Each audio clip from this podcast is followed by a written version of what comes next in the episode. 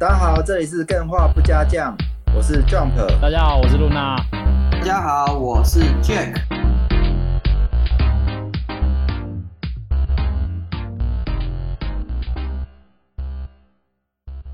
呃，有没有人可以支援一下这个《失落迷城》的预告片？先贴出来，大家看哦。影片连大家都先看一下这个旷世巨作，先了解一下这个内容。按预告片的同时，愿望清单 也给他按下去，对，给他点下去。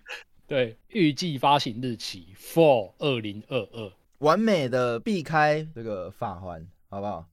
哦，这个很重要，超重要的，老林要讲解。今天介绍来宾之前啊，先跟所有干员庆祝一下，好不好？嗯，就是我们不仅是上了这个 Apple Podcast 的精选，对，那上了之后呢，哎。竟然一路狂飙，飙到台湾的前一百五了，差不多了。嗯，真的假的？已经一百五了，有吧？在附近呐，我不确定，这可能大家看一下。非常感谢大家，那这个成就在电玩这个主题上面其实是很了不起的。对，那也是非常感谢各位的干员支持，让我们成为跨入这个台湾的前一百五，真的是非常的感动。没想到之前我们很接近过。那呃，有一阵子 podcast 的大爆发嘛，对，没错啊，各自各个主题都蓬勃。那电玩这个主题相对冷门呐，能够进到这个程度，我觉得现在这个时机点真的非常了不起。所以呢，我们以前最好的成绩好像是在大概一百九十八左右，嗯，就是差两三名就会被踢出去排行榜这样子。对对。真的很很感谢大家，那也值得大家去庆祝。那呃，为了应应这个这么了不起的成就，我们当然就请到了这个大咖哦，对，失落迷城的游戏总监来跟大家介绍一下。今年即将在 PS 四、PS 五跟 Xbox 还有 Steam 上面跨平台推出的巨作《失落迷城》，而且是台湾的独立游戏。对，大家可以再去看一下这款游戏的预告片。你很难想象这是台湾自己去做的，而且是独立游戏开发去做到的。我这边可以跟大家讲，就是台湾基本上在这一块上 know how 是非常的少，尤其是自己出来做，不是外包，这 know how 是非常少，技术人才也是非常少的。在这样的艰辛的情况下，还有办法去呈现这样的一个作品，真的非常多的问题想要跟老林来聊。那我们这一集有分上下集，其中一集我们呃比较去针对了团队在制作过程中遇到的困难，还有一些介绍给大家。对，那今天这一集会比较专注在游戏制成上，包含这款游戏的企划是怎么样去做的，对，还有包含美术跟城市是怎么样去做的。那大家敬请期待，好不好？我们先请呃老林来跟大家自我介绍一下。那谢谢各位给我这个机会来这边跟各位呃参加这个 podcast 活动。我叫老林，我是艾克米游戏的负责人，同时也是失落迷城的游戏总监。我们这个团队主要是成立在二零一六年，那我们为了这个呃作品投入了五年的时间。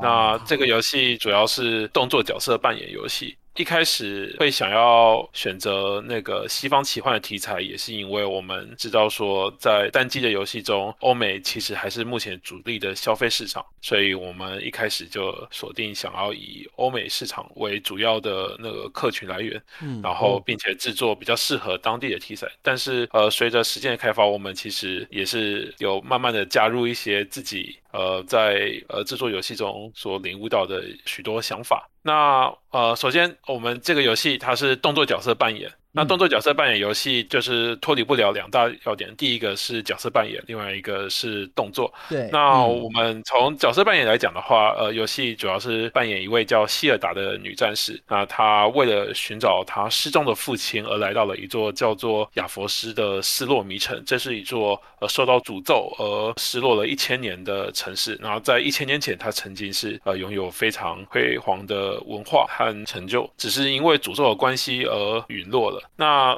玩家来到这边的时候，将会随着故事的发展，一步一步的揭开造成这诅咒的一切的原因，然后以及为什么他的父亲会始终在这里的原因，然后并且最后呃揭发一切的真相，然后到达一个呃就是游戏的最高潮这样子。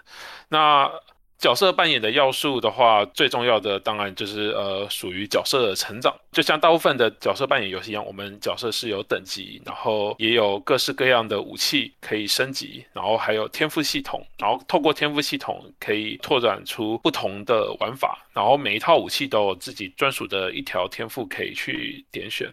然后游戏主打的战斗特色就是你可以从六套武器中任选两套武器来组合，再从天赋所习得的呃四十多这个技能中可以任选四招的搭配。然后是属于一个自由度比较高的战斗系统这样子，所以呃玩家可以同时玩，例如说是攻守平衡的剑盾型的战士，或者是想要像盗贼一样敏捷的可以绕背背刺，或者是想要像法师一样可以远距离丢魔法飞弹，或者是狙击敌人的玩法，都是呃让大家可以自己去呃自由 build，对自由的 build。那这个也是我们呃想要在角色扮演的类型中带给玩家一个比较大的一个那种角色自定义和角色成长的要素。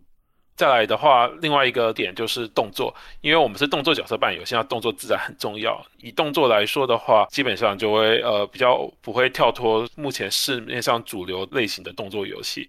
那目前世界上主流类型的动作游戏，当然就不可说就是最近最红的法环这种类魂类型的游戏，以及前两年比较红的那个魔物猎人世界这样子的游戏。那我们其实是从这些。大作品中学习到非常多的他们的长处，然后以及灵感，然后也知道说动作游戏其实最重要的在于说你如何透过学习和操作这个角色。然后去攻克我们所设计的各式各样会不同招式或是不同技能的敌人，并且通过这个攻克的过程和尝试的过程来取得成就感。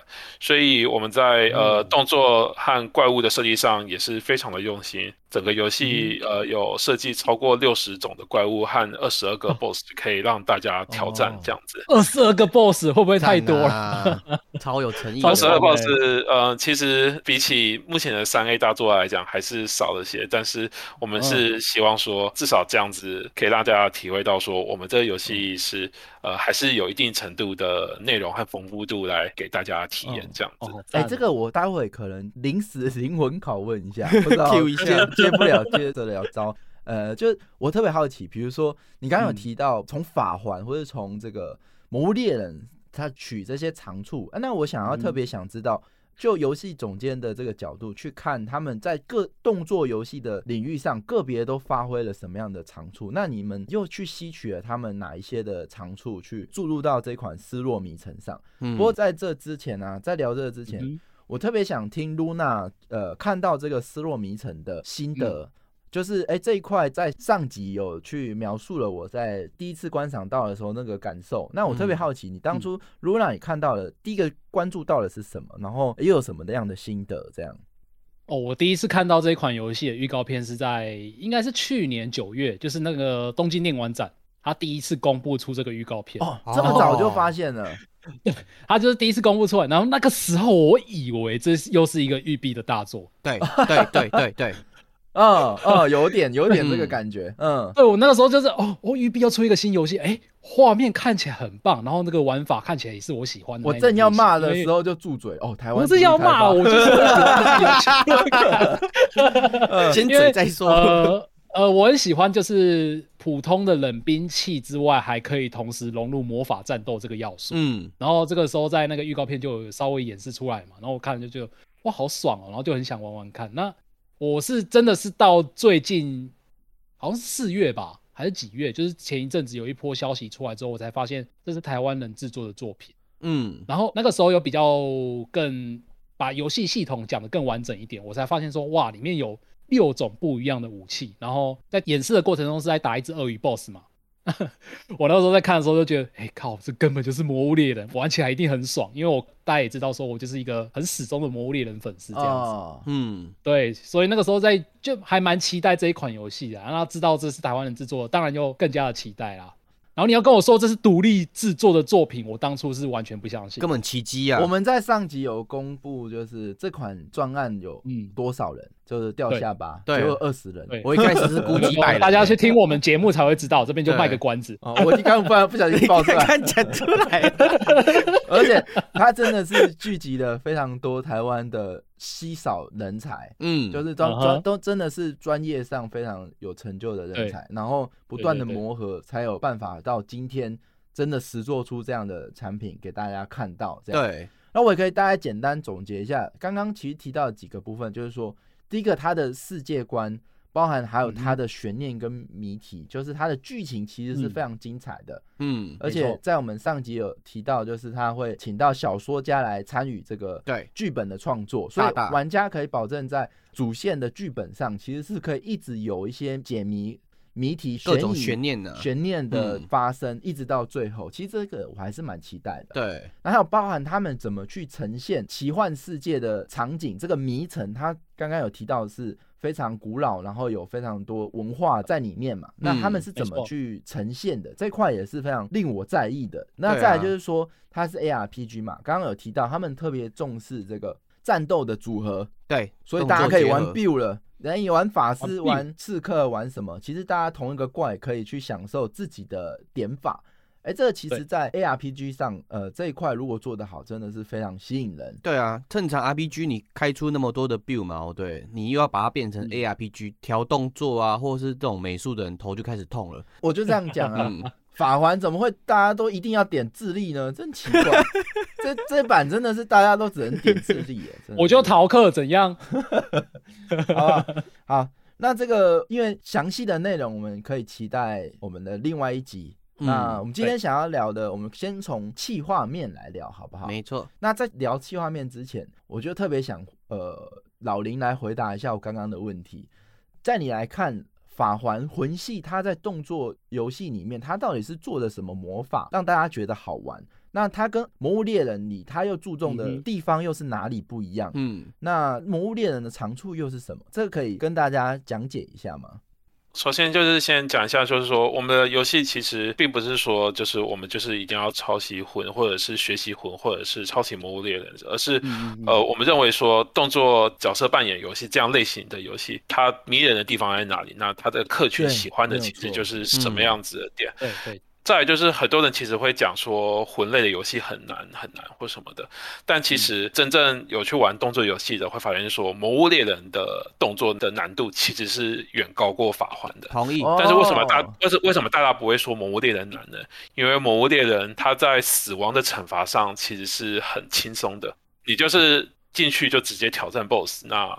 打输了就打输了，再打一次而已。嗯，但是法环或者是魂系的游戏，它一个比较大的困难点在于说，你在闯关的过程中，你的资源是有限的，你的药水是有限的，然后敌人每一个都呃伤害都是很高的。但是你只要一旦死掉的话，你的所有的经验值或者是所谓的货币就会资源就会全部喷光，然后你又得要冒着怪物全部重生的压力去捡回来，要是没捡回来。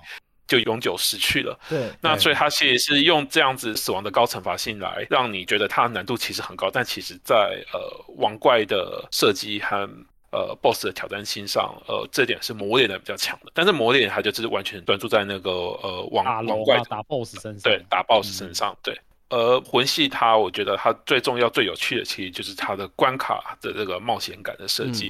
这一点是是真的是呃。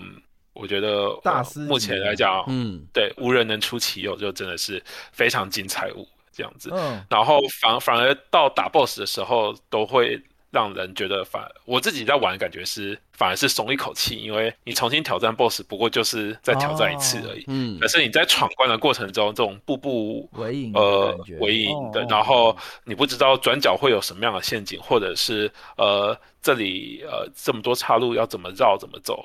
会绕去什么样的地方，或者是可以开出什么样的捷径，然后造成一个很棒的惊喜，这都是魂系游戏我觉得最重要的一个特色。所以说，从这里来讲，就是我们认为说魂系游戏它的关卡设计其实是很值得去学习，然后也很值得大家去接近的。然后，嗯，然后呃，网站的话，呃，魔物猎人则是会呃比较精彩一点。然后也比较刺激一点，所以我们想到的就是，那如果说我们可以从魂系这边去学习他们的关卡设计，但是同时降低就是玩家在冒险这些关卡中的挫折感，也就是说，其实我们游戏在我们游戏中死亡，它的惩罚性是比较低的，就是呃，我们并没有让大家呃经验值全部喷光，嗯，这样子，就是只。对，就其实是不会扣经验值的。就我们把经验值和金钱两个是分开成两个不同的资源，然后只有在金钱上会扣除百分之十的资源，然后经验值是完全不扣。所以说，透过呃冒险的过程中，其实我们在游戏的惩罚性上会比较低，然后并且我们也提供玩家不同的游戏难度，就分为三个难度，一个是故事，然后再是冒险，然后最后是挑战。那如果说不喜欢。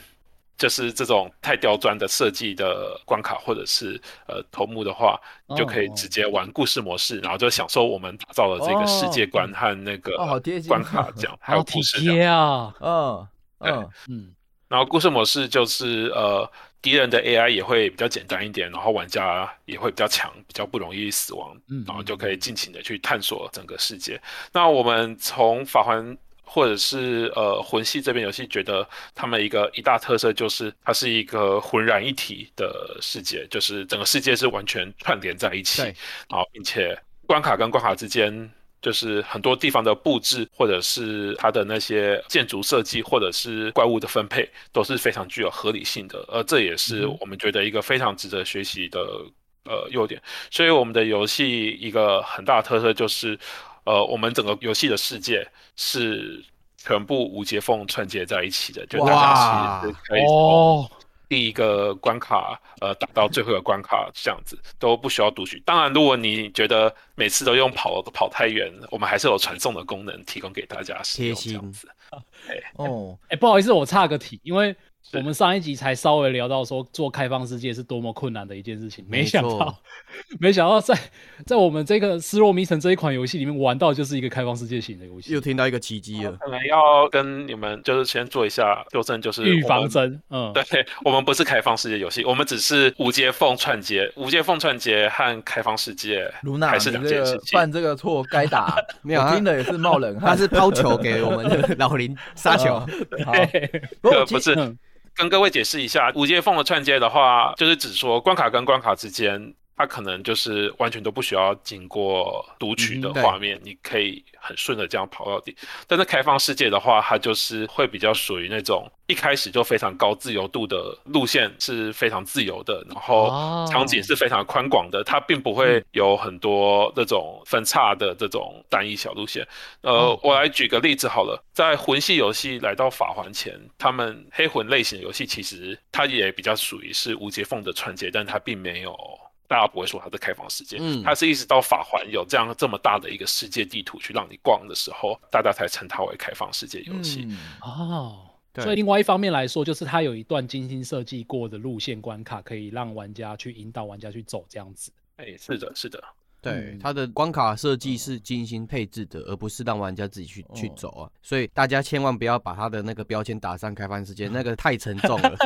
I'm sorry，没事，没关系。就是这这其实是在做游戏开发的时候几个比较需要注意的，就是因为一开始我们内部也是很多人不太清楚说无接缝和开放世界的差异性是什么，但其实在制作的原理上。很类似，因为开放世界它其实也是用一个叫做我们叫 level streaming，就是关卡串流的方式去把那么大的世界串联在一起。而无界缝也是一样的概念，但是为什么我们只叫做无界缝，我们不叫开放？是因为你要做成开放世界的话，呃，游戏所需的工作量就会暴增。因为你原本，例如说你只需要设计成三条或四条的路线，这路线是封闭的，但是当你要把封闭的空间全部填起来的时候，它所需要的人力和资源。就会多非常多。对，所以虽然技术上很相似，但是实际呈现出来的视觉效果和给玩家的游戏体验是呃非常不一样的。嗯嗯，感谢 Luna 这个问题，真的真的很换了很多精彩的解析。这个做球太厉害了，啊，我厉害吧？我觉得这个，嗯呃，前几集我们都有聊到，我说为什么我们现在又要再聊法环啊什么？其实你看前几集有聊到，就是说台湾的独立开发者其实很辛苦，嗯，他们面对的是什么？就是我们刚刚讲，他们团队就是多少人，可是玩的玩家根本不会管你。对，他就是直接对标嘛，就是对标什么？对标法环，对标魔物猎人。所以这时候，即便我们的资金是没办法跟他们比，然后我们的开发人数也没办法跟他们比，但是我们的产品始终还是会被拿来做比较。对，而且最惨的是那个定价策略有时候会被玩家给限缩掉。哦，所以这个时候，呃，游戏看起来真的失落迷城下了非常多的功夫，去对市面上的这一些动作游戏去做分析，然后把他们截长补短的方式去把它融入注入他们失落迷城，让它更高一层。我觉得这一点是，呃，刚刚的回答真的是蛮精彩的。对对，那我这边特别想要知道的是，哎，如果以失落迷城来讲，一个特色的系统，你你会推荐，或者你最喜欢的一个特色系统会是什么？嗯，我最喜欢的特色系统的话，其实是我们的叙事方式。虽然我们觉得我们的关卡或者是战斗也是蛮棒的，但是我觉得我们目前游戏中实际体验会给大家最不一样的是我们的叙事模式这样子。那我刚刚提到说，游戏的故事是以呃一位叫希尔达的女孩为主角，所以我们其实是站在她的观点在观看整个世界，以及去探索这座呃失落的迷城，然后去找出她背后受到诅咒的原因。那我们其实有赋予这个希尔达一个很特别的个性，就是她是一个呃喜欢绘画、写日记的女孩子。所以说，我们游戏中跟一般的那些。其他的动作角色扮演游戏比较不一样，就是我们不会有任务系统，就是说你接下来要要走到哪个地方杀什么东西，而是我们是会透过主角写日记。然后，而且他会画画。那他的日记啊，画画其实是会在这里尽情去展现出一个小女孩的个性。那我们在这里，我们的编剧花蛮多时间去揣摩一个呃十八岁的女孩子，在呃这种嗯呃想要寻找父亲，但是又有一点呃青春叛逆期的这种心境。然后，然后又又会喜欢把一些心事写在这里，所以他可能嘴巴讲了 A，但其实心里想的是 B。这时候，你玩家会看到说他在对话里面虽然讲了回答了 A，可是他其实在日记。里会记着 B，然后就会是一个比较有趣的事情。然后，而且我们也希望说，透过日记的画风，会展现出说这个女孩子她的性格。所以说，我们呃叙事法的话是想要采取说这种，就是你虽然是透过主角，然后他会有一般游戏会有这种对话，但是他还有他自己的一本日记，而且这日记会随着你游戏的冒险历程一页一页更新的。然后，由于我们游戏还会有一些抉择，所以也会因为不同的抉择。在日记里面记下的内容，或者是一些事情触发了先后次序而产生不同的那个日记内容，这样哇。然后再来就是游戏会有大量的呃探索物件，那探索物件的话，比较像就是会有别人的一些呃文件啊、宣传单啊、日记啊，或者是。像，因为我们想要打造这座城市是一个富有文化的古城，所以它会有一些壁画，或者是一些神话，或者是一些歌剧类的的东西，可以让玩家在游戏中去翻阅，然后就可以对于这些想要了解故事背景的玩家来讲，就有非常多的参考的那种文献，可以让他们去投入这个世界观这样子。除此之外的话，我们还要挑战的是，游戏其实是有隐藏的第二主角。那隐藏的第二主角其实是一个比较重要的 NPC，那它是游戏中另外一个我们会用来叙事的视角。也就是说，游戏中虽然我们关卡是无接缝的串接，但其实还是会有分大区域和大区域嘛。那每个大区域其实都会有一位叫做米奈娃的 NPC 来为玩家做引导。那他其实就是游戏中的呃隐藏的，就是我会叫做李主角这样子。那很多地方其实会用他的视角来做叙事，也就是说，当玩家要开始一个关卡的时候，他会为玩家介绍这个关卡，因为他比较像是玩家的引路人，他会带领玩家去慢慢一步一步认识这座失落迷城以及它的历史和发生在它背后的各式各样的故事这样子。但是在每个关卡的总结，我们还会有一段手绘的那个。我们叫做动图动画。那这个动图动画的风格，如果各位有看过我们的官网，或者是看过我们的第一支预告片，就会看到了，就是那个那种手绘然后会动的这种图片。然后这个是用他的视角去为一个关卡或章节的故事做总结。然后所以说，在游戏中，玩家其实是可以同时体会到。呃，希尔达的视角所看到的东西，以及这位叫做米纳瓦的呃 NPC 引路人他的视角所讲出来的东西，所以说等于是一位是异地来的冒险家，那另外一位则是失落迷城自己本地的人，将两个人去交错而成，然后不同视角去叙事的一个故事。所以我觉得这是我们这个游戏想要给大家带来一个呃最不一样的游戏体验。呃，因为我我们觉得动作游戏和角色扮演游戏都有一些大家喜欢的特色，或者是喜欢的，就是想要这个样子。所以说，在这个地方上，如果还要再做出变化来想，对我们来说，我们觉得。可能呃我们比较难以做到，所以我们能做到就是我们至少让我们在冒险和动作还有角色成长这个地方上是跟得上一般呃游戏的水准，或者比较落后太多，但是我们在自己的叙事上面却能够自成一格，然后想办法来说一个属于我们这个呃游戏才能讲那个故事。这个已经足以弥补我的最近的缺憾，嗯，就是这个法环的破碎式的叙事，对，让我实在是有点难受。我可不可以好好的体验一个完整的招架，等待你善事抚慰降破破碎的灵魂？哎，这这还有另外一点，就呃，另外一点就是，它是透过一个十八岁少女可爱的笔记，或者是他的一些文献来呈现出来的，那当然是更香啦。哦，小心讲话哦，FBI 在旁边。十八岁少女，我觉得这个巧思是蛮厉害的。其实这种就算是一种 UI 设计，对，它是一种沉浸式的 UI 设计，它不是说哦。很简单，我要怎么做游戏？我又有任务可以给玩家解嘛？很单纯，谁都会做。那有一点巧思的话，他就会去重新设计。哎，那假设我真的符合这个情境，我应该怎么去表现这些任务，或是表现我的心境？那怎么样透过人机界面去让玩家一起感受到，甚至是沉浸到他这个故事里面？这一点我觉得还蛮真的是蛮想体验看看。对啊，因为他重点讲到一个东西叫叙事模方式，很多都是空有剧本，或是剧本很碎。放得很开嘛，对，要玩家自己去理解，或者说你没有打到那个电波的话，你根本不理解在说什么。但是他很着重叙事方式，就是希望给玩家一个重新开始的体验。呃，我这边想要好奇，就是说关于战斗系统，嗯，哎，现在难度就成为一个很敏感的话题。那他这是难度到底要怎么调啊？是说言语奉献，据说是难度就调坏了嘛？对，因为大家他以为就是大家很喜欢超难嘛，对，所以他就调个超难嘛，哎，就发现好像没成功。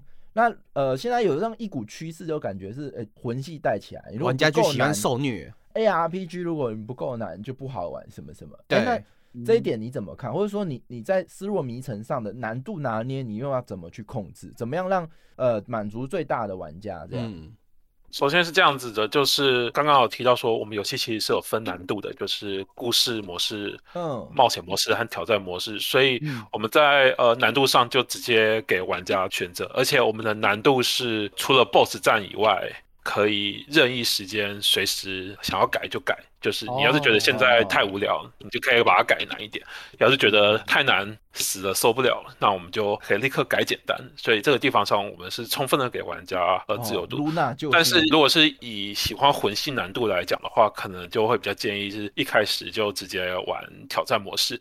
那这样子的话，在游戏中就可以比较体验到一些，就是可能呃被敌人呃三刀就秒掉的这种呃困难度，但是。因为我们就是知道说自己想要走出自己的特色，所以我们在叙事上花了蛮多的心思。那又会讲到说，如果说游戏太难。想要看故事的人没有办法好好体验，可能例如说光是几个小怪就把他折磨的要死不死的那，所以我们才弄了一个故事模式。那希望这个故事模式就是你喜欢看故事的人，你就呃玩故事模式，然后好好的体验这座城市呃所带来的各式各样丰富的呃世界观，然后还有我们的叙事手法这样子。哦，那据刚刚理解，战斗系统上是。玩家是透过点天赋的方式去呃塑造自己想要的发展方向，是吗？嗯，是的，我们游戏中可以让玩家自由配点的总共有两部分，一个是基础数值，然后另外一个是天赋数。那基础数值的话，就比较有点类似呃力量、体力或者智力这种，就是可能会不同数值影响不同层面的呃系统设计能能能力。但是天赋树的话就比较不一样，天赋树的话是呃会直接的去影响玩法的根本性。那我们天赋的话，其实还分为三种类型的天赋，一个叫做强化技，然后第二个叫做被动技，然后第三个叫做绝技。绝技的话比较好理解，就是它是一个呃可以直接放出来的呃绝招技能。那如果以有玩魂系或是有玩魔猎人类型玩家，就是直接我你们可以用战技的方式去理解这样子。哦。但是你要透过天赋去学习，然后。一个人的可以呃任意的配四招绝技在身上来应付不同的状况。那我们绝技能够呈现的效果其实也呃蛮多变的，而且每一个绝技都独一无二。从预告片各位可以看到的是，例如说可以射出两只匕首，然后把两个敌人拉去相撞，或者是可以例如说顺身到敌人的背后，然后直接把敌人给背刺倒地。或者是从敌人脚下召唤出一个呃冰柱，把敌人弹飞，或者是可以旋转你的短枪，产生一个风暴，然后把所有飞过来的魔法飞弹或投射物全部都挡掉。嗯，各式各样的这种绝技，就是希望让玩家可以自由去配招，来给你战斗的那个策略上产生更多的变化。那被动技的话就比较不一样了，被动技也是一个我们想要给玩家带来一个有趣的抉择。那被动技其实是这样子的：当你学了一个被动技之后，你要选择是否要启动这个被动技。那被动技会根本性的去影响你的玩法。例如说，呃，一般来讲，玩家只能用翻滚。然后翻滚的话，可以滚的距离比较长，然后我们翻滚还会有翻滚的无敌时间。但是你要是觉得翻滚翻得太长，滚得太远，然后无敌时间太长，然后硬直比较长的话，嗯，你要是学一个被动机叫做顺步，那你就可以把你的翻滚替换成顺步。那你在使用翻滚的时候，你就会变成说是使用顺步这样顺闪一下。你的距离会比较短，你的硬值比较短，你消耗的体力也会比较短，然后也会给你在玩法策略上带来不同的改变。原来如此，哦，这个感觉就是重玩性很高哎。对，就是说你挑不同的武器、不同的天赋，有不同的体验方式跟打击方式啊。嗯，那刚刚还有提到，就是你们很重视这个魂系的这个关卡设计非常好玩嘛？那你们呃也是花了蛮多心力在上面。那我很好奇，可不可以跟干员大概说一下，一般关卡设计它都是什么样的流程啊？是一个气画在纸上，呃，用纸笔画一画地图，然后我们来试玩看看，还是什么什么？哎，一般像《失落迷城》的关卡设计，它都是怎么样的流程呢？呃，首先制作出来的。第一个一定还是需要先从纸笔的提案开始，然后这个关卡设计才必须同时要考量到剧本的发展。也就是说，因为游戏中其实会有各式各样的事件，或是不同的呃机关或者是迷宫需要玩家去攻克，那你必须要先用纸笔去呃把这些想要的流程可能都先呃画出来。然后我们的关卡设计师其实也是一个蛮难得的人才，他是一位呃原本是美术出身的，然后再转成关卡设计师，所以他在纸笔绘画设计关卡上面非常的有一套，他就是可以很容易的直接呃透过纸笔的描绘，就让他大家知道啊，原来你想要的关卡的那个规划是这么走的，就在沟通上面其实是蛮有效的。好想看到手稿，真的。那那这要怎么控制这个？要怎么知道这个关卡要做出来有不有趣啊？对，它必须要什么元素会让这个关卡可能玩家玩起来会比较开心？对啊，要怎么评断呢？再来，这个只是纸上作业。那纸上作业确认要执行的时候，我们会先用比较粗的那种呃方块。在呃 Unreal Engine，因为各位知道我们是使用呃 Unreal Engine Four，就是虚幻引擎第四代这样子，然后去制作的，那它就有很多那种粗略的方块可以用，那我们就可以用这个方块。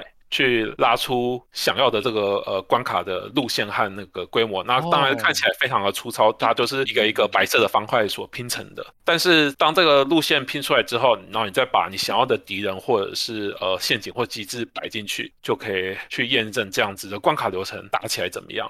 所以说呃不同不不同关卡的。就是还要搭配不同的呃战局设计，才能真正打到好玩。因为有时候关卡路线排好之后，但是可能这样怪物摆进去，发现可能例如说这样子不好玩，这样可能例如说。太过折磨玩家，或者是 这样子太无聊，所以就可能需要去重新调整怪物的布局。那调整怪物布局算是最快，因为它只要稍微把怪物摆一下不同的位置，或者是换成不同的怪物就行。如果这样还不行的时候，我们就会重新再去思考，是不是关卡在一个房间跟一个房间之间的节奏设计上是有问题的。然后，因为它都是白膜制作的，所以说这些白膜要更改速度就会很快。嗯，哦，那然后当这样的流程验证完之后，我们就会进到。到所谓的第二阶白膜，那第二阶白膜其实就是把这些白膜换成是美术快速拼出来，但是比较稍微接近真实的呈现，真实想要的大小和那个感效果，然后并且打入光和气氛，然后当光和气氛一进去之后，其实就算实际上的模型都还没有换上去，它给人的感觉就会很不一样了。然后这样子再去做一次验证。只要这样子验证确认没问题之后，我们才会进入最后一步，就是真正的关卡模型的制作。所以说，它其实是经历这一连串的流程。不过，这中间还有另外一个比较重要，是我们过去在开发过程才学习到，就是效能的控制。因为刚刚讲的这些流程，其实都少了一个很重要，就是什么时候要设立效能控制的检验点。对，对，对。然后我们一开始会花很多时间在磨合和测试我们的制程，还有就是因为在效能控制上面其实一直都漏掉了，所以导致我们后来花了很多时间重新去校正一次，等于是最一开始做的很多东西都发现说它其实在效能的控制上是不被不能被接受的。对，很硬诶，这个东西是因为怪太多，或是场景的呃面数过多，还是什么之类的吗？呃，都有可能。影响效能的原因就是千百种，所以在这样的情况下，就必须要想办法在我刚刚讲的这些呃流程中加入几个效能检视的点，这样子。然后这是我们过去学到一个很重要的经验，对，因为有时候可能就算怪美很多，或者是场景也蛮简单，但是因为这里的陷阱可能是很多的那种类似弹幕型的投射来 对对对。陷害玩家之类，那这种弹幕型投射其实也是在效能上是非常大的消耗，所以就是刚刚提到说。效能的消耗其实是有千百种，那这个就是必须要去设定检查点来做，然后这也是我们过去一个蛮呃 蛮痛的一个教训。对，干货啦，这真的跟干员分享一个案例啊，就是。很多时候嘛，对，你会觉得怪物的面数很低，怎么会那个？有可能是他技能喷出来的粒子，火焰的粒子，整个效能拉低。最近的例子就是我们法环里面有一个大树骑士，他一出场，你一看到他的时候嘛，对，整个 FPS 就下降，那个就是效能优化 产生的一个例子啊。嗯，呃，我我觉得这真的这样的制程是值得信赖的，他不断从一开始就在做打磨，不断的去验证好玩。但是科学思维，我比较很难去想象就是。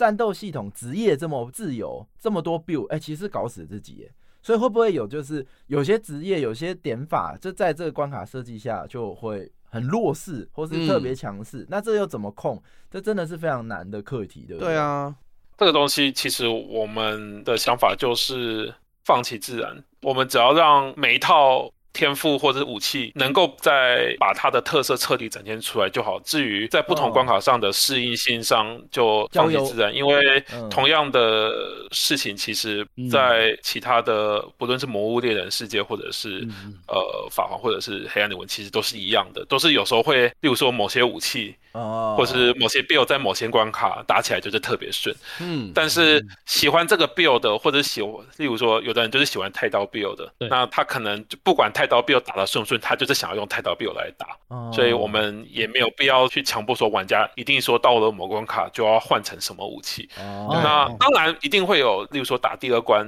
你用剑盾打就是很简单，但是你用法杖打就会比较难，或者说打到第五关法杖打起来就是会特别顺手，一定会有这样的事情。发生，但是我们觉得我们设计这么多 build 就是要让玩家自己去找出他喜欢的 build，他他想要用什么样的 build 的，他自然而然就会想要用这样子的 build 去攻克关卡。所以，我我刚刚的逻辑其实是不对的。你看哦，制造这种难度的落差，各种 build 的难度落差，才会让玩家有更多的乐趣去探索玩法。讲到 build，我就觉得自由让玩家选择，然后很多时候玩家自己会开发出一开始游戏设计师都想不到的配法。哦，就是简单讲就是乐趣啊。对，不要试图教育玩家，让玩家去自由选择，就会搭配出很多很棒的选那个东西出来。对对对，了解。嗯，是的，我们也是这样想，就是觉得说。我们就是呃，已经把路线开出来给你了，然后你要怎么选这些路线是你自己的决定，我们就不去强迫你一定，例如说一定得用 A 才能打 B 这样子。对对，那那你们这款游戏呃，气化的时候初期，你们觉得你们遇到的最大的困难是什么？呃，最大的困难还是在于要怎么样把想要的理念从纸本转换成实际可玩这件事情，也就是执行性上。有时候可能觉得说，我这里要设计这样的 A 陷阱，然后接着往下走到下一个房间，要有一个 B 的那个机制，然后往下走到 C 又要有一个 C 的什么怪物或什么东西的。嗯嗯，这样子在纸上画起来都很容易，但是你要怎么样把它化为实际可玩这件事情，就执行上面确实就是最大困难点都是这样子，因为嘴巴讲的都是最简单的，但是怎么？把嘴巴讲的变成实际可做的，都是最需要时间的。对，这也是团队成员比较容易呃有呃争吵、争执、争执的点，因为可能会会觉得说，不管怎么样看起来都好像很好玩，但是怎么做才才能真正的表达出你想要的这个样子？然后有可能，例如说。A 提了这个案子，然后看起来好像很好玩，但是他事实上做不出他讲的那么好玩的样子。可能真的做出来可以那么好玩，但是他自己也做不出来。这这这样的事情也是有发生，所以怎么样把概念化为现实，这件事情是最困难的。哦，嗯，那我这边就好奇，你们一开始是怎么决定你们是要做一个十八岁的女主角少女？对，那她的角色设计理念是什么？那你们又是怎么去决定出来她是为什么是这样子的外形或者是内在？对，人设的起点。人设的话，其实这里比较肤浅一点，真的就是想要做一个香香的妹子。哦，我懂了，这这才不是肤浅，这是符合各位玩家的需求，好吗？这才是真正的正确，尊尊重商业，尊重市场。首先就是现在西方也是女权在抬头，所以说以女生为主角，在政治正确上好像有占到一点点，但是我们又哦要三 buff，又不会做成丑女，我们还是让我们的女孩子香 香，所以这样子又不会得罪到说是故意要来教育我，或者你故意要来嗯弄个丑女逼我玩，所以说我们想要做的就是这种，就是稍微在女权上站得住脚，但是其实又有一点香。这样子，哇，做游戏真的好难，对，真的，对，要想好多，要考虑好多人的概念呢，我就不能任性随便，就我想要。当然，呃，另外一个就是跟故事有关，因为呃。主要的主轴就是女孩想要去找爸爸，那她为什么要找她爸爸？那她她跟她爸爸之间的关系，就是探讨这个父女关系，也是我们游戏想要表达在故事上的一个重点。所以觉得一个十八岁的女孩子，然后她又会写日记、画画，然后来表达她的心情，就觉得这样是一个很有趣的切入点，很有内涵的。对，哦骷髅小小刚刚提到一个重点，而且你们面对的是欧美面向的游戏啊，这个一定要特别注意。嗯嗯嗯，对。那这个角色他的个性大概是什么样子啊？到现在你们大概把他的设定上是怎么去做设计？主角他的设定的话，他的个性的话，其实真的就是一个还不够成熟的女孩子。毕竟十八岁的话，就是青春期的末期。那虽然算成年，但其实心智还不到完全成熟。但是我们又把它设定成说，她其实是一个天才的少女，就是在战斗的和武技的学习上非常的快，所以她在个性上就会变成一个呃，例如说。有点知道，但是又一直很想取得别人认同，而他最想取得认同的是他的父亲，可是他的父亲却偏偏没有那么的认同他，因为觉得他的个性太不成熟。如果让他这么快就把他捧高，可能反而对他有坏处。但他又一直觉得，为什么父亲他自己做的这么好，他父亲还不认同他？所以我们就是有一种想要表达出这样子的一种性格来，这样子。但是这样的这种性格也会让他呃，随着他在亚佛斯城的冒险。然后刚刚提到说有一个第二个呃，我们叫李主角的那位米奈瓦这位 NPC 引路人，跟着他的一些互动，然后也会让女主角在这整段冒险中获得一许多成长和变化，然后她也会逐渐去理解到什么叫做呃对自己负责，也对你重视的家人的负责这样子，然后会慢慢的，这就是这角色的成长和变化，也算是我们很想要在游戏故事中表达给大家的。嗯，真的可以，这取得很棒的平衡点的。我觉得这个是很。很精彩，因为其实每个人多少去过了青春期，还是有很多方面在寻求这种认同。对，那这个通常啦，就会想要寻求认同，表示你就是没有被认同嘛。嗯，那这个过程中也许有非常多的煎熬，我觉得这个真的是精彩的点。对，呃，我特别想要知道，就是说一般人啦，就是爸爸如果失踪，正常来讲应该是报警就好嘛。那如果他还亲自冒险去去对考猎人执照去 去把他找回爸爸，哇，这个 历经千辛万苦，这是到底是为了什么？我这个真的是很期待，在游戏中可以这个完整体验到这个冒险的乐趣，好吧？那还有另外的这个李主角，我觉得就时间有限，我们让玩家自己去体验它到底是什么样的设定存在，这样。那我们赶快进入到美术的这个环节。其实一开始你们是怎么去决定你们要做什么样的美术风格？是大家会师们打一架，然后最后打赢谁说了算这样吗？还是 还是是怎么样历经这个风格制定？而且其实你们选的这个风格是很难搞，就是真的是找自己麻烦的。真的。那你们为什么会就是有这个勇气就决定这样冲，这样是怎么决定去做什么样的风格的？那我们的美术风格是这样子的，其实一开始在开案的时候，刚好是呃某一个游戏大红的时候，那个游戏二零一六年，相信大家应该蛮多人都在玩的，就是《斗争特工》，哦大家就觉得毒品《斗争特工》是一个。很棒的美式风格。首先，这个美式风格，对对对，它是美式风格，可是它又有一堆很香的妹子，然后在东西方都是吃得开的。对，没错，真的，没错。我的第一，然后我们就知道说啊，那我们就要来走。然后斗志风格它毕竟是科幻风嘛，所以那我们就来想办法做一个奇幻风格，但是是接近斗争特工的感觉的有。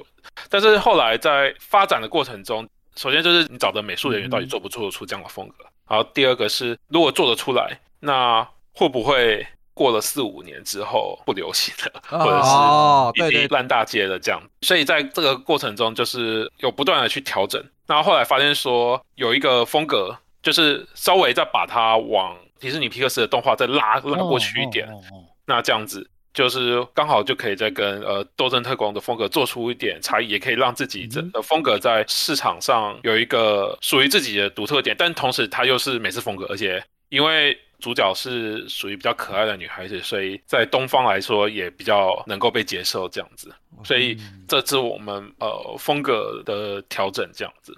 这个也是梦下的蛮大的，直接对标就是对标到这个斗阵跟迪士尼。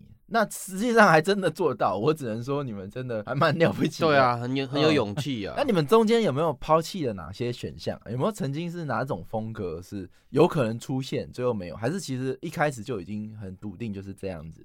在一开始想要做斗阵的那个风格，其实内部的不一定所有的美术的认同，所以其实那时候有些美术有提出一些不同的风格，例如说不如就走更接近萨达那种，嗯，就是有一点呃吞削的那样，对，有点吞削的的，对。但是后来又发现说，如果走吞削的的话，其实嗯，作品很多，对，然后而且再来另外一个是难度会很高，因为。我们使用的引擎 Unreal Engine Four 它是没有吞削的啊。对对对，吐血方面要我们等于是得花非常多的人力去改引擎的底层，而这件事情最后评估起来，就是执行性上是不太理想的，所以我们也放弃了吞削的这样子，所以又走回 PBR 的路线。但是 PBR 的话，我们知道说。真实风一定不可行，因为你走真实风，人家马上就跟你对标三 A，那你是不，你是绝对做不赢三 A 那些超拟真的那些。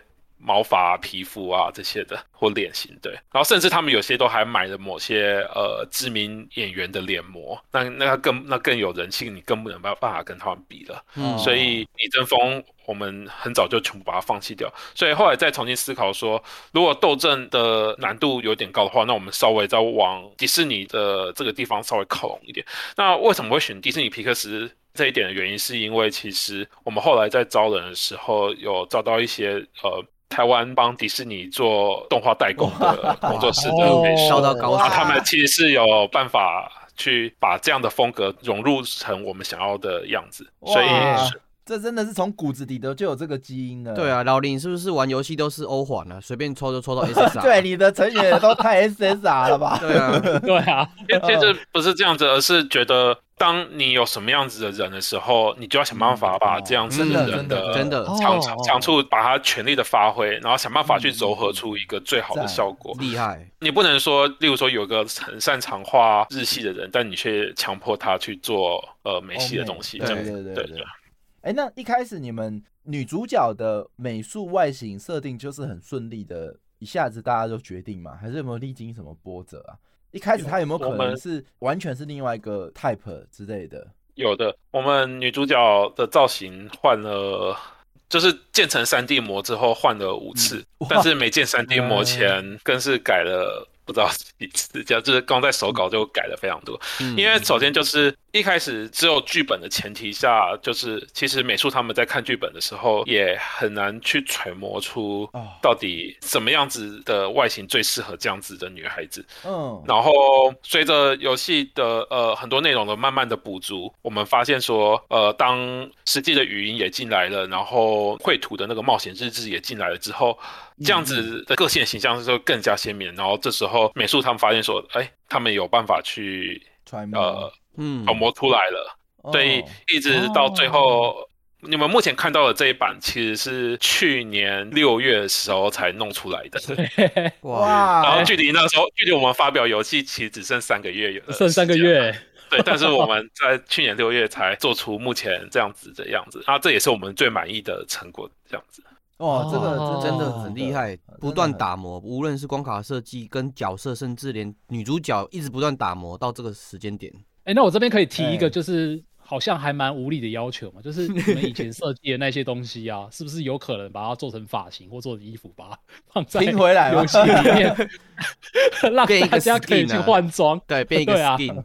这可能那这个地方也可以跟各位介绍一下，就是说，呃，我们游戏的话，装备没有办法换外观，就是装备就是呃稍微比较不影响外观，它就单纯就是不同的装备有不同的效果能力。我们都把装备设定为饰品，那既然是饰品的话，就比较不会在外观上给玩家产影响。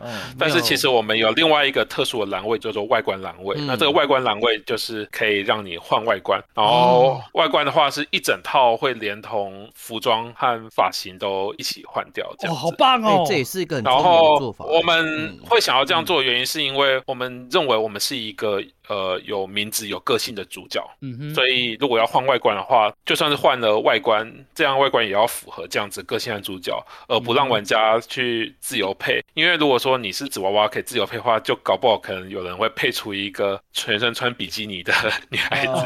当然，如果说有人用帽的的话，这个就我们就不管他了。但是，呃，以我们自己的设定来讲，我们就是希望说，无论他换成什么样子的外观，或换成什么样子的套装。它永远都是希尔达这样子，这也是我们游戏制作组希望带给玩家的。对，需要坚持啊，这就是 IP 的形成。我觉得，那这个据说你们是之后会有开发日志可以公开，让大家可以看一下这个之前的女主角有可能是长什么样子，是吗？开发日志的呃撰写和公开，其实都是游戏产品在行销的一环。那这也是我们在跟我们发行商呃一起努力做准备的。但是究竟会放出哪些内容，我们呃现在也没办法，没办法保证。对，本来要保证，但是我只能说，就是主角的发展确实是我们规划的其中一个。只是嗯，最后会不会全部出来？我到时候靠骷髅去偷拿。大家先关交易，先关注起来好不好？是粉砖，可以先去按赞关注一下，对对对对对，第一手消息不会错过这样。哎，那我这样想要问，就是一个重点，但你们在做这个次世代美术遇到的最大困难是什么？其实最大的困难的话，首先就是你要怎么样把这样次世代的东西变成是一个效能可执行的。因为，嗯，美术要雕一个很漂亮的东西，它可以，例如说几十万面啊，几百万面都雕得出来。但是你要让它进的游戏效能跑得动，又保持那么漂亮，这就是最困难的。哦哦，哎，那我想要趁现在这个问一个问题，就是。因为你们的游戏会在 Steam 上面，然后 PlayStation 跟 Xbox 上面都可以玩得到。那这些平台之中会不会有任何的效能上的差异，需要你们去特别调整？嗯，肯定是有的。因为简单来讲，PS4 和 PS5 它就是一个差了七年的。的 的机器，你就想一台七年前的电脑要跟一台现在的电脑，嗯，都要能够跑得动你的游戏，那呃效能上的差异一定就是会有明显。首先就是 PS Five，我们就是会确保它可以六十张这样子，哦，然后 PS Four 的话，则是会呃比对其他的产品，就是稳定三十张。因为我们发现说，其实不论是地平线，或者是连战神这样游戏，他们其实也在 PS4 都只抓三十张。对啊。那法环在 PS4 的优化甚至没有到很理想，很多地方都会掉到十几二十张这样子。当然，我们自己也是目前也有一点这样的状况，可是我们也是在努力让 PS4 可以达标到稳定三十张这样子。哎，我这边就好奇了，这个知道困难点之后，我想要知道一个制成，比如说你们做一只角色，做一只怪物，甚至做一只场景，它大概都分别需要花多少时间啊？这大家可以给干员一个概念，哎，其实这样的品质的东西，至少都要花多少时间才有办法拼得出来？至少我们已经知道，刚刚女主角是三年了嘛。不过这个并不是一直都 一直都三年都插上，就是会每一段时间都回去检视，看有没有办法把它再改的更有魅力、更理想一点这样子。首先动作的话，动作就是呃动画师那边要做。那以目前我们的游戏来说的话，一个动画师一天大概可以做五秒到十秒不等的动作，然后大概是看那个动作的难度这样子。八到十小时换五秒这样。五到十秒这样子，那一一只怪物，一只角色，我其实最好奇的是场景因为你们场景真的很细，你们从打从场景手稿对，然后再到决定，再到建出来，然后再到打光，再到贴图什么的。我就直接以我们目前比较成熟的制程来说好了，因为前面在摸索确实花了很多时间。以现在成熟的制程，也就是我们在制作游戏的最后一个关卡的时候，我们前后所花的时间，从呃二 D 画手稿到最后建模全部完成是四个月的时间。哇！大家也真真的好漫长哦，不要路过就路过，好好的赏析一下人家是怎么 去设计。那这我刚刚这样讲会讲到花四个月，是因为最后一关特别大，因为最后一关毕竟是游戏的最高潮，所以我们会想要把很多最壮阔的场面做出来，所以最后一关确实也是花最久。那以关卡规模去比，稍微说一下的话，可能平均一个关卡应该是可以两个半月到三个月这样。哦，你看那一个游戏不可能做一关就上，这个绝对都是堆起来的，真的两三年真的都跑不掉，都是烧钱呐。对，只能这样讲。那对，就是需要大家非常努力这样子。我我们其实 round down 上有一题，就是游戏特效是怎么做的。这边我们刚好 不小心在上集有先聊了，嗯，所以这边就大家可以期待一下这个特效的部分，嗯，哎，那其实这边也其实也可以大概再补充了，你们特效的制成上大概都是怎么样去实行的？从一开始是怎么去决定要做什么特效，然后到最后要怎么去把它做到这样？一开始其实大部分都是靠我们那位特效师的发挥，他是真的蛮天才的，就。光是他的脑内就可以想出许多很炫的特效的效果。当然，到最后他一个人要负担这么多特效太辛苦了，所以我们后来呃，就是二 D 的那个美术，他们有稍微空出一点人力，所以变成说他们会先画二 D 的特效手稿，然后让让这位那个三 D 特效师他可以有一些手稿参考之后，那他做的速度就更快了。哦，不用从零开始。嗯哦。那这个它其实特效也是蛮有趣的，因为它其实如果真的有看过特效制成的，它其实还有分很多时间轴，然后还有帧数的运用，这些其实在台湾制作游戏上，这些经验其实都算是非常少的。对，甚至这些 know how 是没有人。因为特效其实还是要画分镜的，嗯，大家如果有看过那些分镜都非常精彩，我觉得真的是有机会，如果能在开发日志上看到这些特效的设计，也是非常期待的。嗯，对对，期待。好啊，另外一点就是可以再补充的，就是游戏特效稍微麻烦的是，它必须是即时运算的，所以其实它又跟效能有极大的相关性。所以我们的图学工程师也会在很多时候提供他的帮助，来让这些特效能够达到想要的效果下，效能又能够持得住这样子。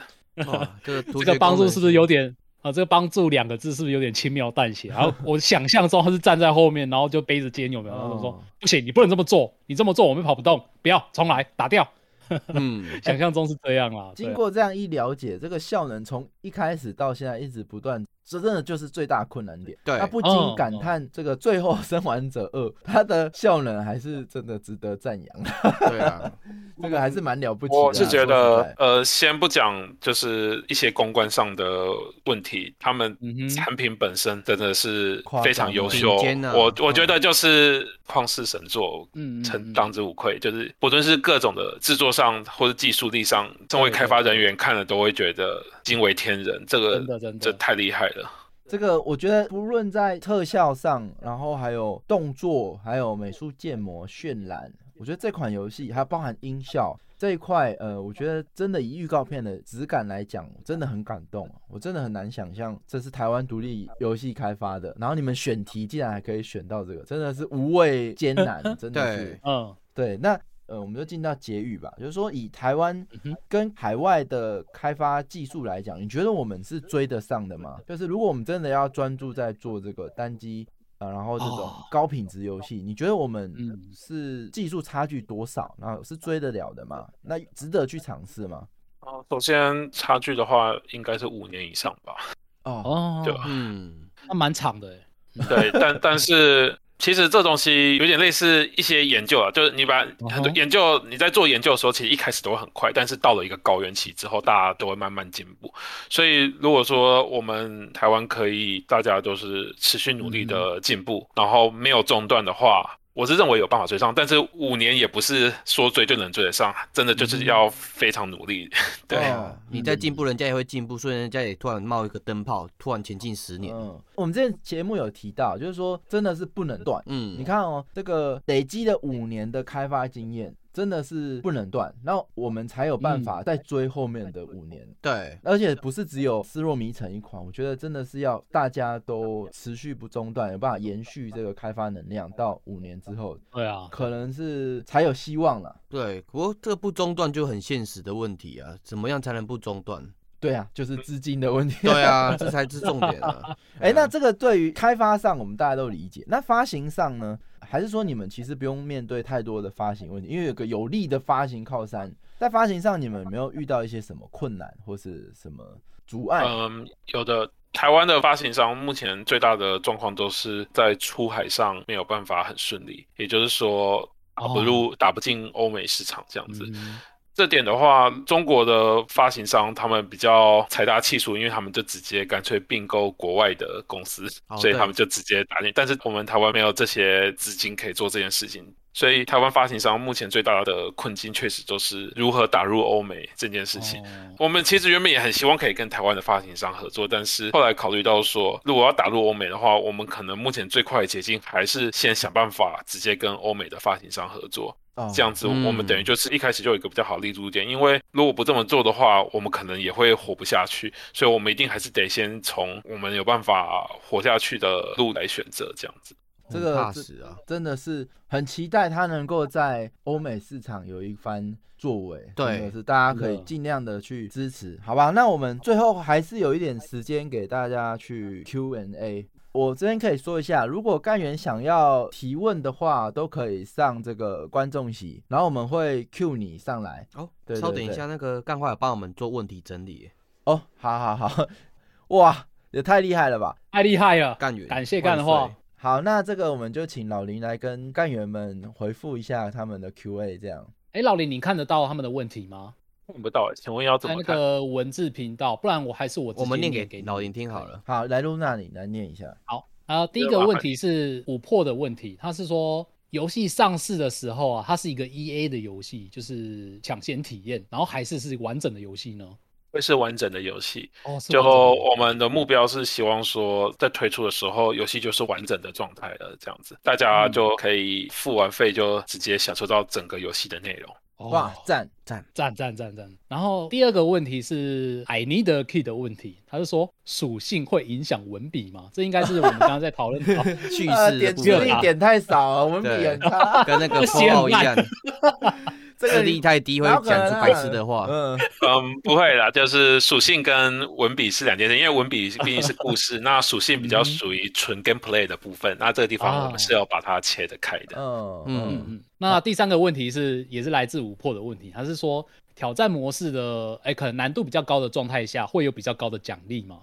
目前来说，并没有比较高的奖励，但是我们的游戏其实有设计第二轮或者是多轮数，越高轮数的话，奖励就会越好。多轮数的设计其实也是考虑到说，因为我们游戏其实是有多重结局的，我们希望玩家在玩完一轮之后，可能可以再去玩第二轮，去享受不一样的冒险的故事。然后第二轮的话，就会有更好一点的奖励。但是以目前来讲，同一个怪物或同一个 BOSS 在不同难度下。它的掉落是和经验是一样的哦。我想要针对这个问题再问一下我自己个人的想法，就是我有在一些游戏评测上面看到说，难度高的状态下，可能某些 BOSS 会有不一样的动作，可能会有更难躲的动作之类的。那这一点是不是就有可能算是针对喜欢挑战高玩家的呃高难度的玩家的奖励，不能简称的危险。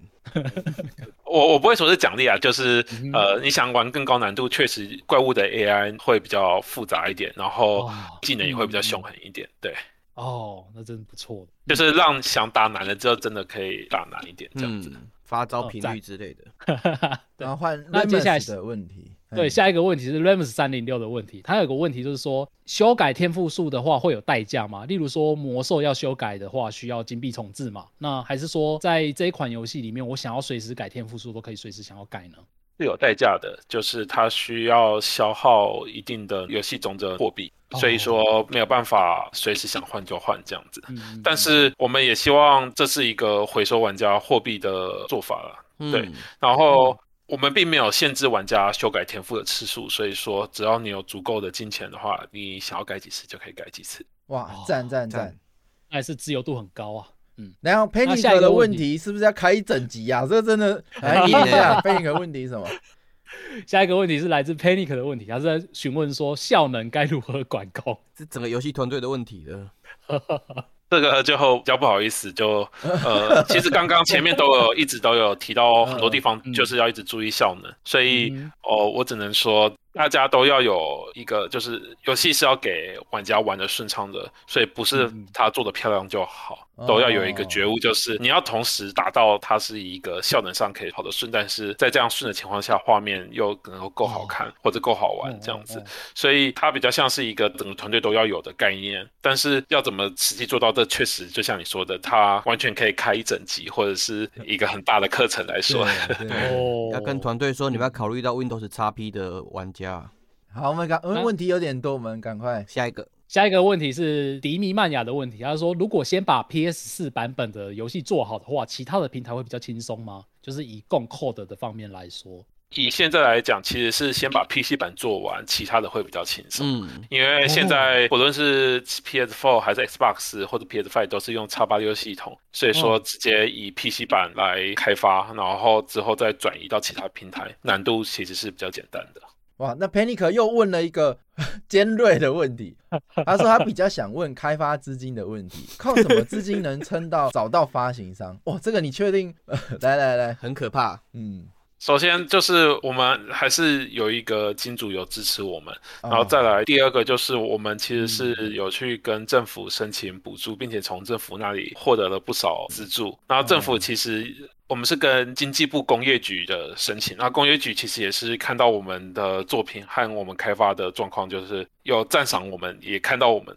其实工业局他们是全台湾最早知道我们这个产品的，就他们很早就看到我们很多东西，所以他们国家有确实是有赞助我们不少资金，然后接着再努力撑到找到发行商，发行商再给我们最后一笔可以完成这个产品的资金，这样子。哦，就真的是如果你做的是一个。值得，或者是说真的好的东西，这的确，呃，相对别人困难的方式，对你来讲都相对轻松啊。我觉得我非常相信，这个对于任何有资金的人都会非常乐意去投资，甚至是干员这个愿望清单或者是下单也都是一种投资。嗯，觉得真的是很棒啊。那发行商的问题，我觉得我们就留到骷髅来跟我们亲自说明，好不好？没错，这个推给骷髅，骷 髅，对对对。我我这边也有两个问题，我来私自问一下。哎，第一个，云玩家那么讨厌，就是你会不会担心，就是云玩家把你的游戏云玩都不用买，然后你无法从中获得任何支出，然后你就被人家看光光了，就没有买你游戏，这点你会担心吗？好针对哦，白嫖。之前其实我们有跟发行商询问过。他们那边给我们的答复是利大于弊，就是透过 透过实况组云出去之后进来玩的人，会比在那边云玩都不玩的比例还是稍微高一点，所以还是可以这么做。听到没有？这也是为什么大部分的游戏公司现在还是这么做。因为这么做就是利大于弊，所以大家还是这么做这样子。不过这只是我们听来的，我们毕竟没有发行的经验，所以我也只能告诉你们说，这个是发行商告诉我们的。对，我们开头断章取义一下，那个老林支持云玩家。叶克，你不要自己解套好不好？因为我刚他刚刚聊到多重结局，这游戏有多重结局，然后希望玩家可以多轮。然后我在想，干这个借口一定是云吧？就直直接云人家结局啊！干哇，这个支持一下。好不好？然后还有第二个问题是，呃，你们都如何面对负评？因为毕竟游戏要上了嘛，这时候媒体评测啊，或者说玩家的嘴，有时候就是真的比较尖锐啦。那在这一方面，你们这边都是有没有已经经历过什么，或者说你们用什么态度去面对这样？第一个一定会面对说，我们是无耻抄袭，那这个就不管他了。嗯。因为我们知道说，我们一定是有借鉴到别人的，所以学习别人这件事情也没什么好否认。但是我们也有自己独创的东西，所以这件事情我也觉得没有必要去多解释这样子。而且会故意这样讲的人，其实也是故意想要吸引注意力，所以不要不要理会，心态很强壮的。再来是批评我们缺点的，有些人批评的缺点是真的蛮有道理的。那有些缺点是我们有办法改进，但有些是我们没办法改进的。那不论如何有办法改进的，我们就是心里说声谢谢，然后想办法把这个东西改好。但是没办法改进的也得接受，因为有时候受限于产品的框架或者是有限的时间或资金，就真的就只能做到这样的程度，你就没办法再更进一步了。这确实就得接受，因为人家既然这样认为，然后你又做不到。那确实就是缺点。那接受缺点其实也是学习成长的好谦虚哦。对对对，心态好棒哦。对，好。那我们最后一个问题，这个问题其实也在 round down 内，只是没时间问，就是为何选择 Unreal Engine Four？那这题就最后一题了。那之后也许如果大家对这个老林跟这个游戏《失落迷城》有兴趣，都欢迎到他们的粉钻互互动啊，或者是什么支持，没错，对对，Steam 上去提问。那呃，最后一题就是，哎，为什么你们会选择 Unreal Engine 4来当做你们的游戏开发引擎？因为我们想要做的是 console game。然后那时候，其实我们最一开始成立前，我们其实就已经有开始在做市面上引擎的评估。然后那时候，其实除了 Unreal 和 Unity 外，还多评估了几个，例如说 Steam Ray 引擎，然后例如说 Ogre 引擎，然后例如说 CryEngine、Fox Engine。那那个没办法了，已经开始负重但但是最后会选择 Unreal，一个很大的重点是，首先第一个它是免费的。嗯，当然上市后要收钱，但是你光是入门免费这件事情。对我们这样的独立团队来说，就影响很大。嗯，你想象一下，如果你用 Unity，它一个位置要收你两万元，那你那个人，你每每年都要多十六万的开销，就很多了。对对，而且这个还没算其他有的没的。然后再来是 Unreal，它是开源，开源的好处就是你可以跟全世界的开发者交流。因为开源，我觉得开源其实真的对于软体工程来讲是非常重要的一件事情。没错。那现在其实也越来越多的软体喜欢走开源的路线。我觉得，因为开源的话，其实使用者才会更多，然后使用者更多，大家都可以更积极的交流，然后更积极的交流，其实彼此都能获得更多的学习和成长。所以就是两个，第一个是入门免费，第二个是开源，所以我们选择 Unreal Four。这个就等骷髅也入坑了，好不好？啊，那。呃，今天真的是非常开心，可以请到老林，也是非常感谢骷髅可以签这个先，让我们可以跟这个《失落迷城》的游戏总监做内容访谈。那如果大家很期待听到更多，诶，请不要忘记锁定我们更画不加酱的 Podcast 的更新，每个礼拜四跟每个礼拜天。那接下来还有一集，大家应该还没听到，都可以持续关注。对，《失落迷城》，大家如果还没有加 Steam 愿望清单的，先加好不好？这个一定是无脑挺，没话讲。然后粉砖啊，什么该关注的都关注一波。然后还有就是每个礼拜一跟每个礼拜三的晚上九点，就请大家也准时来参加我们的 live，跟我们一起线上来讨论或是听节目。今天的节目就先这样喽。那还没加 Discord 的赶快加，感谢大家，谢谢大家，谢谢各位，谢谢老林，非常感谢老林，感谢老林给我们带来这么精彩的内容。好，谢谢大家，拜拜，拜拜，拜拜，下周见，拜拜。